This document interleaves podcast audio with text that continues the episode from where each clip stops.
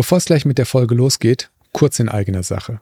Wir haben ja letztes Jahr die Weiterbildung zu unserem Podcast gestartet, Systemisch Agil Organisationsentwicklung. Gerade ist der dritte Durchgang gestartet und der vierte steht in den Startlöchern. Beginnt Mitte April, geht bis Mitte Mai. Name von Podcast und Weiterbildung legen es nahe. Uns geht es darum, wie man die Erkenntnisse der Systemtheorie und agile Vorgehensweisen kombinieren kann und richtig gute Beratungsprozesse damit gestalten kann. Alle Infos und Anmeldemöglichkeiten findet ihr in den Shownotes und auf systemischagil.com slash Weiterbildung. So, und jetzt ab in die eigentliche Folge. Willkommen beim Podcast Systemisch Agil. Mein Name ist Martin Schenkenberger. Ich bin Scrum Master und mir remote zugeschaltet, wie immer. Florian Zapp, ich bin systemischer Organisationsentwickler. Hi Florian, was machen wir heute? Hi Martin, wir greifen heute ein Thema auf. Ähm, wir besprechen gleich, was wir damit genau vorhaben und was auch nicht, aber wir sprechen über Quiet Quitting. Uiuiui, da habe ich auch schon ein bisschen was von gehört, Florian. Schieß mal los, was ist dir da schon über den Weg gelaufen zu dem Thema? naja, Quiet Quitting steht für die stille Kündigung. Und ich übertreibe jetzt mal hier ein bisschen. Also da werden ja wirklich schwärzeste Szenarien an die Wand gemalt. Von einigen, nicht von allen. Wir kommen auf die Gutfälle gleich auch noch zu sprechen. Aber so die Schlechtfälle, äh, Gott, Gott, Gott, Rezession, Entlassungswellen, Multikrisen, äh, die Mitarbeiter kündigen innerlich, äh, ganz schlecht für das Unternehmen, ganz schlecht für die, für unsere Wirtschaft und, und, und. Ja, ist die Frage, warum kündigen jetzt alle? Aber vielleicht geht's ja gar nicht darum. Weiß ich nicht. Florian, klär mich auf. Der, der Untergang des Abendlandes, äh, drunter. Passt, drunter genau, drunter, drunter machen es manche gar nicht.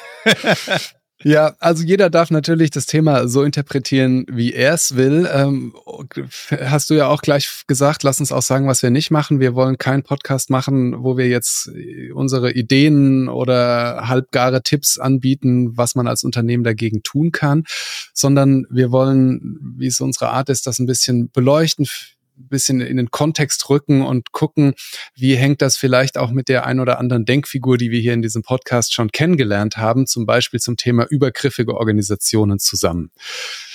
Vielleicht mal zum Ursprung begonnen hat das Ganze tatsächlich mit einem TikTok-Video und das zeigt auch schon, in welche Generation das einzuordnen ist, wo ein ich vermute, man spricht ihn Said an, ein, äh, ein Mann, erzählt hat, was das Phänomen für ihn bedeutet. Und zwar sagt er dort, definiert er es selber, es äh, heißt nicht, dass man seinen Job kündigt, aber dass man sich von der Idee verabschiedet, er nennt es Going Above and Beyond.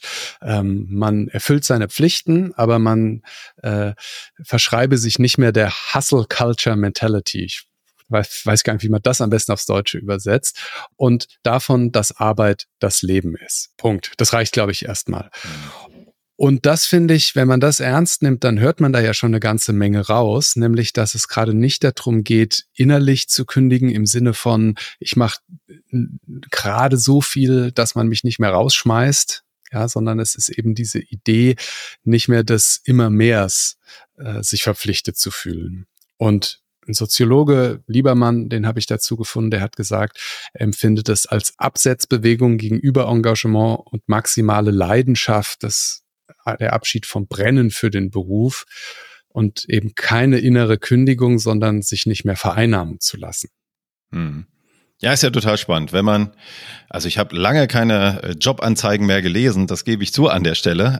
Aber wenn ich mal zurückblicke auf die Jahre wo ich das gemacht habe, da war ja ganz oft äh, genau dieser Text vorhanden. Ne? Du musst brennen für den Beruf und und und. Also wurde, naja, auch mit, auch an dieser Stelle äh, wenig mit Superlativen gespart. Ja, und eigentlich ist das ja total verrückt, wenn man sich das nochmal jetzt wirklich rein formal überlegt. Da sagen Menschen, wir machen nur noch das, wozu wir vertraglich verpflichtet sind. Und das ist ein Skandal. Ja, also äh, ist, wäre ja irgend, man muss sich so irgendwo anders vorstellen, du bestellst irgendwas äh, im Internet oder kaufst was im Laden und beschwerst dich hinterher, dass du nur kriegst, was du gekauft hast. Hm. Ähm, das würde man ja in anderen Kontexten würde man sagen, so ja, dann musst du schon halt mehr bezahlen, wenn du auch mehr willst. Und äh, hier ist, also das ist der Punkt zu sagen, ich erfülle meine Pflichten, zu denen ich mich vertraglich committed habe. Punkt.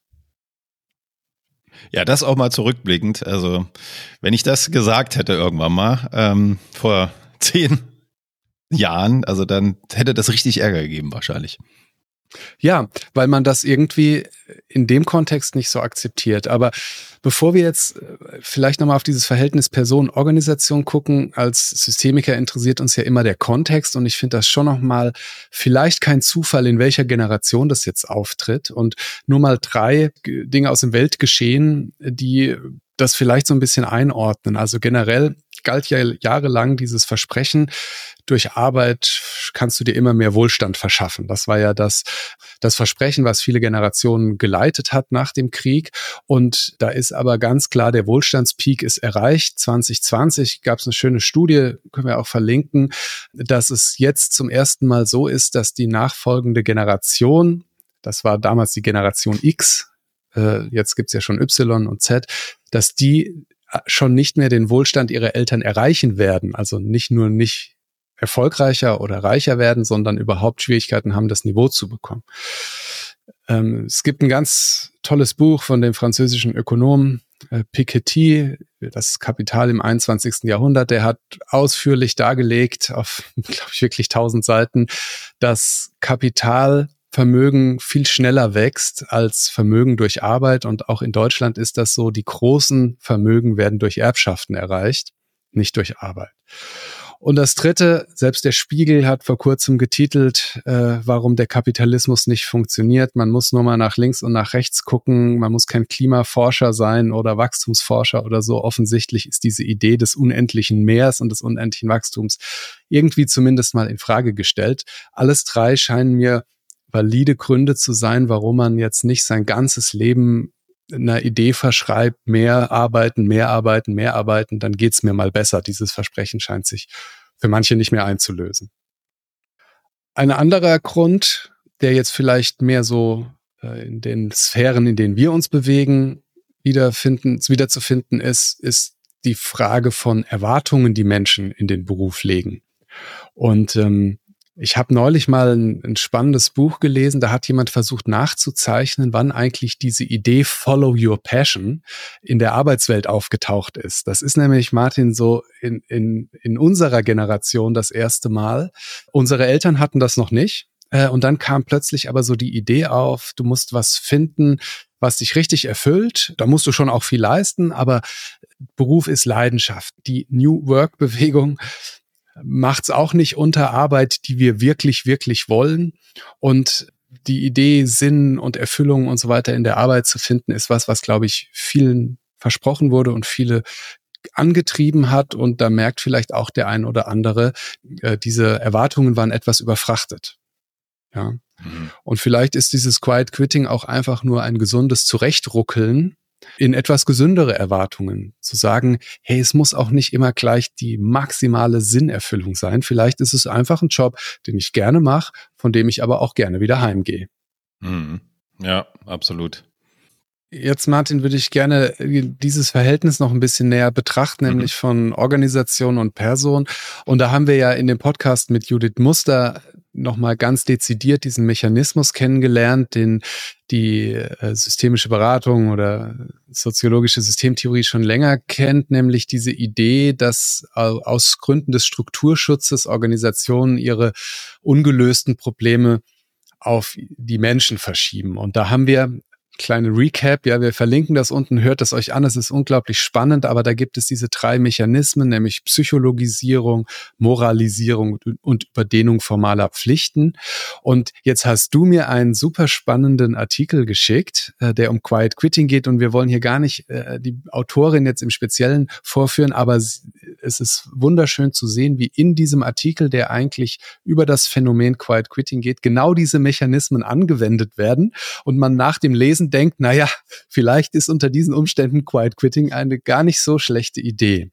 Hm. Nämlich in diesem Artikel steht, nur die Pflichten des Vertrags zu erfüllen, darf und kann nicht die Lösung sein. Da ist genau wieder dieses Paradoxon wie oben, wieso nicht? Das ist der Vertrag. Also offensichtlich, also so, aber das reicht nicht. Das ist ja auch dies, das Argument immer von Judith Muster zu sagen, wenn die formalen Dinge nicht ausreichen, dann müssen die anderen herhalten und dann ähm, wird eben genau diese Brücke geschlagen, äh, dass durch den Fachkräftemangel Menschen, die quiet quitten, nicht anders ersetzt werden können, nicht durch Neueinstellungen, nicht durch flexible Arbeitskräfte. Und jetzt Zitat, der eigene Dienst nach Vorschrift wird so sehr schnell zur Belastung und führt folglich irgendwann auch zu Überlastung der Kolleginnen und Kollegen. Und er kann dem Unternehmen sogar wirtschaftlichen Schaden zufügen. Zitat Ende. Also wenn das nicht moralisieren ist, ja, ja, also no pressure, aber wenn du nicht über deinen Vertrag hinaus hier die Sachen machst, dann gehen deine Kollegen vor die Hunde, die Firma macht pleite und weiter unten im Text wird dann die Brücke zur Rezession, also sozusagen dann fährst du auch noch das Land gegen die Wand. Ähm, das, das kann man ja A nicht ernst nehmen und B ist es eben genau dieses Moralisieren. Also wir kriegen es als Organisation nicht hin, dich mit den Mitteln, die wir in der Formalstruktur haben, so einzubinden, dass, dass die Welt funktioniert und dann müssen wir eben die ganz, ganz große Moralkeule rausholen. Das kann man ja auch gar nicht, also wie, wie viele Jahre will man das denn jetzt dann noch sagen? Ähm, aber es ist einfach wunderschön und äh, also deswegen ist aus meiner Sicht Teile des Quiet Quittings einfach genau die Gegenbewegung dazu und zu sagen, nee Leute, also dann baut eure Organisation anders, dann strukturiert, weiß ich nicht, wir können ja genug Beispiele, dann strukturiert das Gesundheitswesen anders, dann strukturiert die Welt einfach, die Organisation ein bisschen anders, aber es kann nicht immer äh, auf dem Rücken der Mitarbeitenden ausgetragen werden und da ist Quiet Quitting ähm, dann möglicherweise einfach eine vielleicht etwas harsche, aber eine deutliche Grenzziehung. Mhm. Genau, es geht nämlich auch anders. Also ähm, ich erlebe das gerade äh, in einem Kontext äh, einer Beauftragung, ähm, wo ein Unternehmen ist, ja, ist es wieder die IT-Welt. Ich glaube, die sind da manchmal auch ein Stück weiter als vielleicht andere. Ja, den Mitarbeitern größtmögliche Freiheiten gegeben werden. Da spinnt sich teilweise gerade zu den Randstunden früh und dann abends ähm, ja, zu nennen sind Kindergartenabholzeiten oder Bringzeiten, ja, wie du dann auf einmal hörst, dass Kollegen sagen, ich hole gerade mein Kind ab, ich höre aber zu. Ob das jetzt im Sinne des Fokus ist oder nicht, das sei jetzt mal dahingestellt, aber so erlebe ich halt, dass ich Arbeit da auch mit einbinden kann und dass man dadurch dem auch entgegenwirken kann. Ja, oder Kollegen, die am liebsten schon, und das sind ganz, ganz junge Kollegin, äh, Mitte 20, am liebsten um sieben anfangen zu arbeiten, damit sie um drei fertig sind, weil dann geht der Sport oder sonstiges los. Und Florian, ne, frage ich dich, äh, die Leute, die früher zu unserer Zeit um drei schon fertig waren mit Arbeit, naja, die waren jetzt nicht immer so beliebt, ne? Da wurde schon immer komisch hingeguckt, oh Gott, oh Gott, geht der schon um drei nach Hause? Oder die, aber die hat vielleicht um sieben schon angefangen. Und das alles löst sich so ein bisschen auf. Und da habe ich jetzt gar nicht so dass das Gefühl, ja, dass da irgendwelche inneren Kündigungen oder oder stattfinden, sondern eher, ja, da wird die Arbeitszeit halt größtmöglich dem Unternehmen auch zur Verfügung gestellt und ist halt ja mit eingeflochten, kann ich sagen, oder ja, um halt doch so viel wie möglich auch zu leisten. Bis ja um drei ist dann halt Schluss. Ja? Also irgendwie geht's auch, finde ich. Also dieses drüber und es geht ja gar nicht und du musst da sein, hab, da habe ich ein paar ganz positive Beispiele, wie es anders gemacht wird heutzutage. Ja, und da, da gibt's auch einfach jede Menge andere Missverständnisse. Ich habe noch in Vorbereitung einen Beitrag aus dem Schweizer Rundfunk gehört. Da waren, war auch interessant, war ein Philosophie äh, im, im Ruhestand befindender Philosophieprofessor mit 70 äh, zu dem Thema, der offensichtlich zum Thema Quiet Quitting generell der falsche Ansprechpartner ist, wenn man im Ruhestand noch weiterarbeitet. Äh, und der hat dann gesagt, naja, das kann ja auch gar keiner, gar nicht sich jeder leisten. Ne? Der Chirurg, der kann auch nicht mitten in der äh, Operation dann sein Skalpell ablegen, aber das ist damit doch gar nicht gemeint. Ein Chirurg mhm. hat ja auch keinen Vertrag, wo drin steht, um 16 Uhr ist Feierabend und dann legt er ein Skalpell hin, sondern natürlich hat er Verträge, woanders das geregelt ist. Und genau das ist eben halt nicht damit gemeint. Das ist ja, also wer, der, dieser Chirurg, der sowas tun würde, würde dem Unternehmen, den Menschen, dem, dem Patienten ja allen extra Schaden. Das ist überhaupt nicht damit gemeint, aber es ist vielleicht so, dass der eben nicht den zehnten Zusatz-Sonderdienst macht auf Kosten seiner Familie oder so. Mhm. Und zum Abschluss habe ich noch einen schönen Beitrag gelesen von Cal Newport, den schätze ich eigentlich äh, für sein Thema, seine Arbeit zum Thema Produktivität und Deep Work. Der hat geschrieben, wenn uns, ist auch äh, in seinen 40ern würde ich schätzen, wenn uns und meint Menschen seines Alters diese ganze Geschichte ein bisschen komisch vorkommt, dann ist das okay, denn wir sind nicht gemeint damit. Ja, das mhm. ist, das ist das, das ist das Thema der Generation Z und die versuchen gerade, wie das jede Generation tut, einen guten Weg zu finden, wie Arbeit und Freizeit und generell Lebensführung äh, gelingend aussehen kann. Und das ist jetzt deren Versuch und der startet, wie so Versuche starten, vielleicht ein bisschen lautstarker, ein bisschen überdehnter, als er dann am Ende irgendwie zu einer guten Mitte findet. Aber hey, seien wir doch froh, dass die sich damit auseinandersetzen. Und mhm. wenn wir mal zurückgucken in die Geschichte, gerade wir Deutschen mit den 68ern, da gab es auch schon deutlich herausforderndere mhm. Suchbewegungen. Ja, das fand ich irgendwie so sehr schön. So, wir, du findest das komisch, kein Problem. Es ist nicht dein Thema. Ja. Ja, ja, genau. Auch so dieser Artikel, den du ähm, erwähnt hast, der eher so, ja, Stück weit das Ganze negativ darstellt. Und da ist ja genau das drin, was du gesagt hast, mit dem, oh Gott, oh Gott, oh Gott, äh, wenn du das machst, dann äh, zum Schaden deiner Kollegen. Aber es kann ja genau andersrum auch sein, ne? Genau wie du Ja, sagst. dass, dass sozusagen künftige Generationen dann manche Kämpfe nicht mehr kämpfen müssen. Ganz genau. Ja. Genau. Und denen kommt ja gerade dieser Fachkräftemangel auch entgegen. Ne? Also auch die Idee durchzusetzen. Also das ist ja quasi ein etwas auf der Habenseite. Wenn du diese Arbeitskraft behalten willst, die du nicht ohne weiteres ersetzen kannst, vielleicht redet, dann mal, redet man dann mal miteinander. Und zum Abschluss vielleicht einen Schluss, den man nicht rausziehen sollte, den dieser benannte Artikel äh, zieht, nämlich zu sagen, also was wir jetzt ja offensichtlich brauchen, ist motivierende Führung. Ja, also auch das haben wir ja gehört. Nein, also gerade jetzt, also das ist noch schöner. Jetzt werden noch die Führungskräfte kriegen jetzt das Problem noch aufgeladen, äh, die dann irgendwie das schaffen müssen, aus den Quiet Quitters äh, High Performer zu machen. Und der, der Artikel schlägt auch vor, man möge doch mal mit den Menschen reden und denen zuhören. Ja, das ist schon, glaube ich, gut, aber diese Menschen sagen ja eigentlich sehr deutlich, was sie wollen. Vielleicht muss man einfach akzeptieren, dass es Menschen gibt, die, für die diese Grenze wichtig ist und sich dann überlegen, was heißt das für uns als Organisation und wie können wir uns in der Mitte treffen, wo beide gut leben können. Natürlich die einen verantwortungsvoll mit ihrer Arbeitszeit und äh, mit, den, mit der Organisation umgehen und auf der anderen Seite die Organisation eben auch nicht übergriffig auf ihre Mitglieder agiert. Mhm. Genau, das Nein ist vielleicht nicht das Nein zum Unternehmen, sondern das Nein ist vielleicht heute zum, ja, zu der Zeit, zu, der Arbeitszeit nur. Vielleicht sieht es morgen wieder anders aus. Genau. Aber wo Zeit? Ich glaube, wir kommen zum Ende, Florian.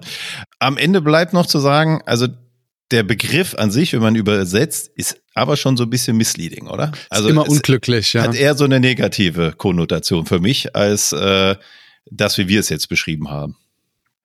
Ja, da hast du recht. Also da gibt's, also wobei selbst im Ursprung, aber gerade auf Deutsch, also sowohl innere Kündigung, stille Kündigung, Dienst nach Vorschrift, ist alles nicht so glücklich. Ja, ja ist alles negativ beladen. Jedenfalls in unserer Generation, wie wir schon gesagt haben. Das stimmt.